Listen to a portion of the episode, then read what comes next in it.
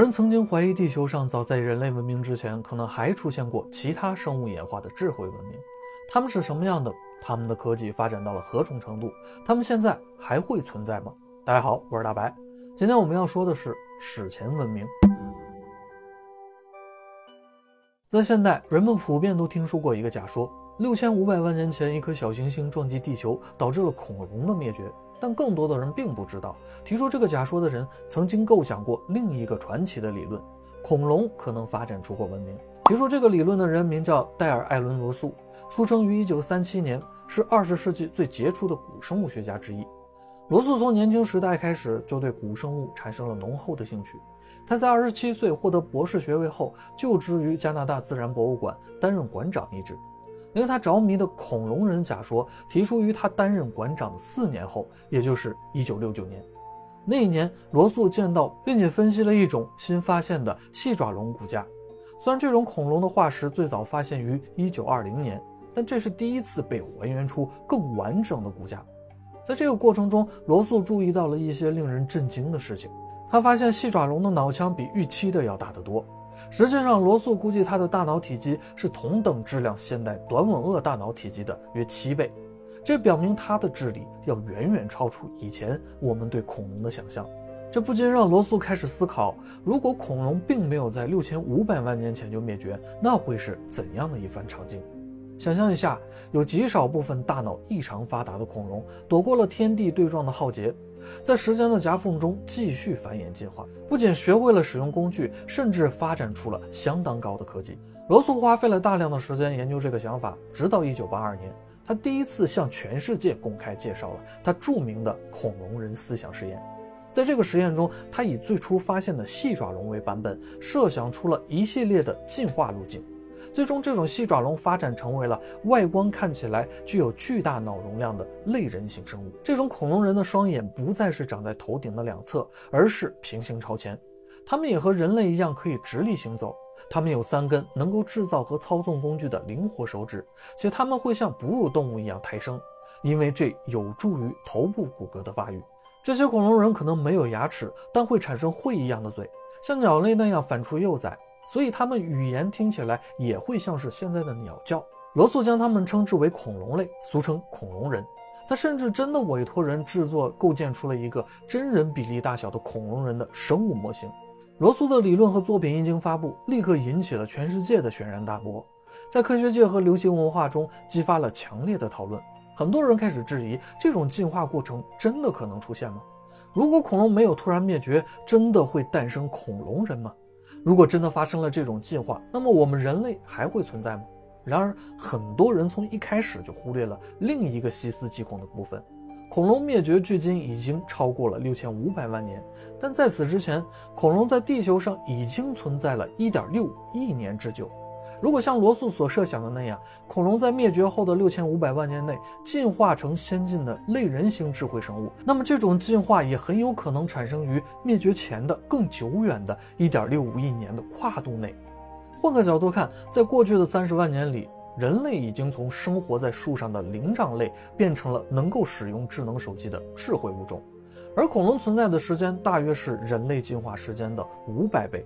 在不考虑人类的诞生是由于某种不可知的因素导致的非自然的超速进化，恐龙存在的那段漫长时间内就早已足够数十个物种进化出智能，甚至产生文明了。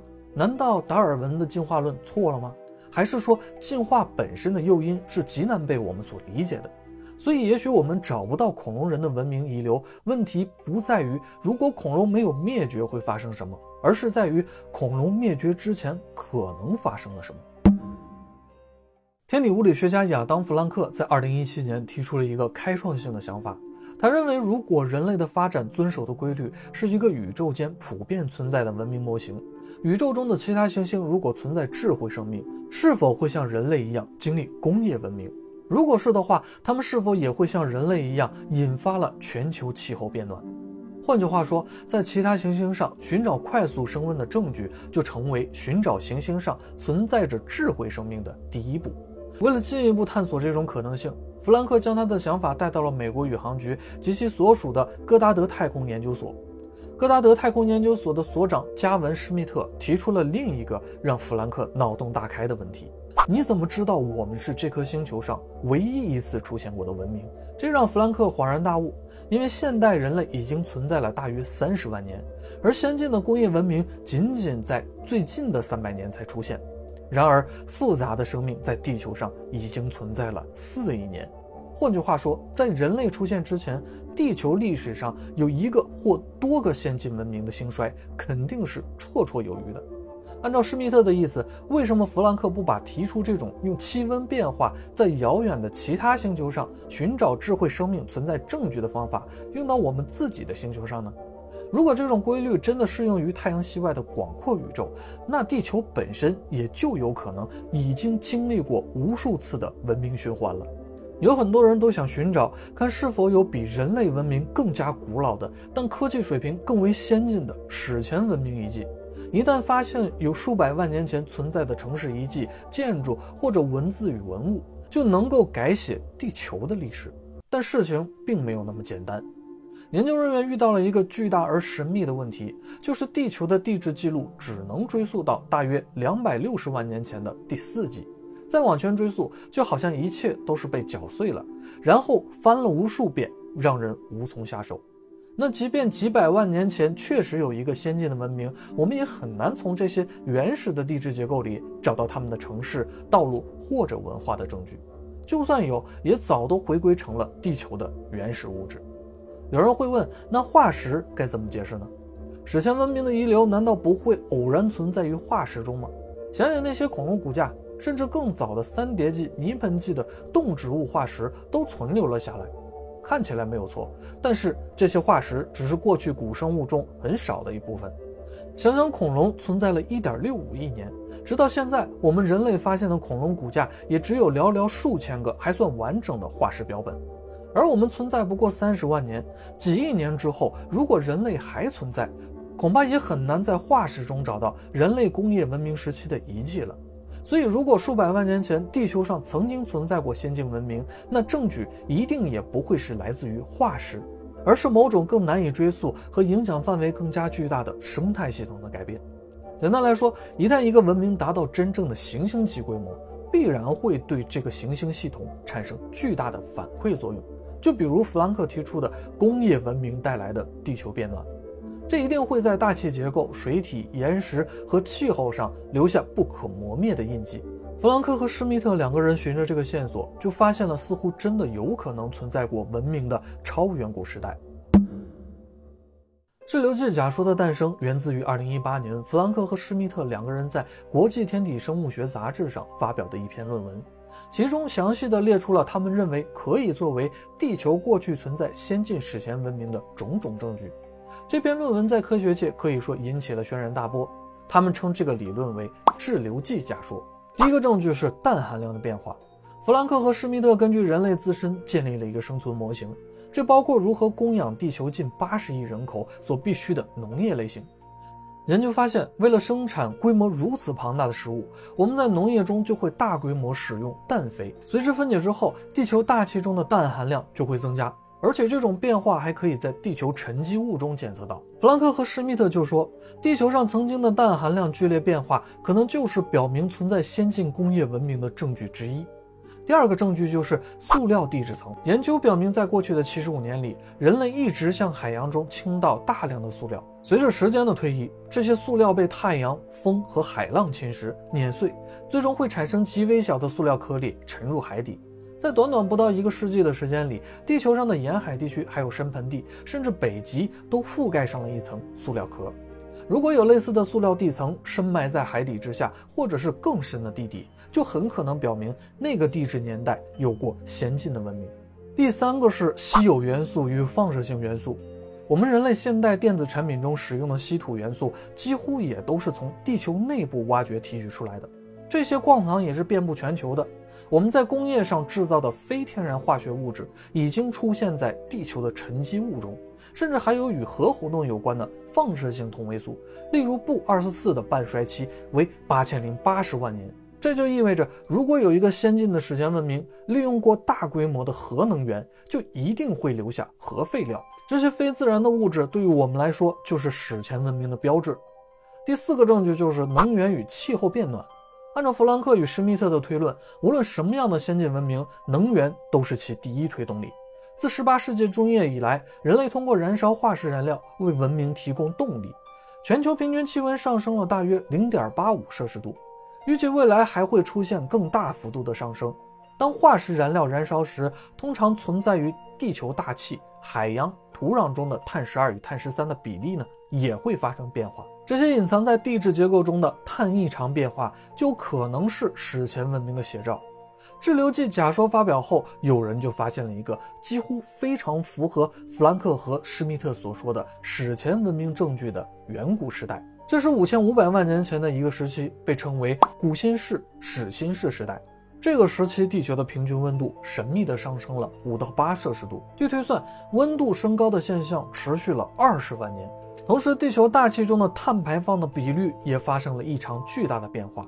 这一共持续了两万年到五万年。海洋中大量的原始生物灭绝。巧合的是，欧洲和北美的陆地区域却忽然出现哺乳动物以及灵长类动物。一系列的变化与巧合，让人不得不思考：这是否就是先进文明诞生后的结果？而且有人发现了另一个巧合，在英剧《神秘博士》的剧情中，有一种地下深处存在的爬虫类人形生物，他们是大约五千五百万年前始新世时期地球上先进文明的一部分。他们在剧中的名字就是滞留纪人。他们预测到了一颗行星即将撞击地球，于是为了躲避这场灾难，他们撤退到了地下，并让自己陷入了类似冬眠的静止状态。但这颗行星并没有撞上地球。这导致本应唤醒滞留纪人的机制出现了故障，使他们突然陷入停滞数百万年。也许这就是弗兰克和施密特给自己理论起名的灵感来源。也有人推测，弗兰克和施密特也许真的在研究中得到了某些爬虫类史前文明的证据，但他们始终并没有承认这一点。如果罗素还有弗兰克以及施密特的理论成立，那么这些史前文明有没有可能躲避掉了毁灭性的灾难？他们或许像滞留纪人一样进入了地底，又或者已经发展出了星际航行的能力，逃离了地球。那他们是否已经醒来过了？又或者说，他们有回来过吗？目前地球上公认的人类文明记录可以追溯到大约六千到一万年之间，在这期间出现了一个惊人的现象：跨越世界各地的人类文化中，一次又一次出现了有关爬虫类智慧生命的神话故事。故事里这些爬虫类与人类的互动频繁，从古埃及和苏美尔的雕塑，到希腊和东方神话中的众神，再到印度教传统和古代阿兹特克人的传统，甚至是圣经中亚当和夏娃故事中的蛇，每种文化都讲述着自己有关于爬虫类的故事。有没有可能这些故事不仅仅是神话？这些所谓的爬虫类会不会是一个先进的史前文明种族的后裔？这些种族比人类早数百万年前就存在于地球上，从静止状态中苏醒，或从外太空返回。也许这些就是罗素的恐龙类，弗兰克和施密特的滞留纪。直到现在，仍旧有人相信地球上存在着这样的爬行类物种，只是它们隐匿向了地底。就像传闻中的莱斯塔档案故事里所讲的，六千五百万年后，恐龙进化成了爬虫人，在地底建立了先进的文明。他们仍然像古代传说中的神话人物一样，从意识到科技都全方位地超越了现代人类。不管这是否真实，退一步讲，滞留纪假说已经让我们看到了这种可能性。它让我们的思考是在遥远的过去，可能曾经进化出过某种高级智慧的物种。无论他们遭遇了毁灭性的灾难，还是其他原因导致了他们的消亡，那我们人类是否也会面对他们曾经面对的状况？从史诗般的崛起到无声的落幕，一直以来，我们都想证明我们在宇宙中并不孤独。但也许我们更应该好好看看自己所在的这颗星球。或许在我们之前曾经存在着一个个的文明，而每个文明中都有像我们一样在思考着这件事的人。好，关于史前文明，今天我们就讲到这儿了。我们下次夜谈不见不散。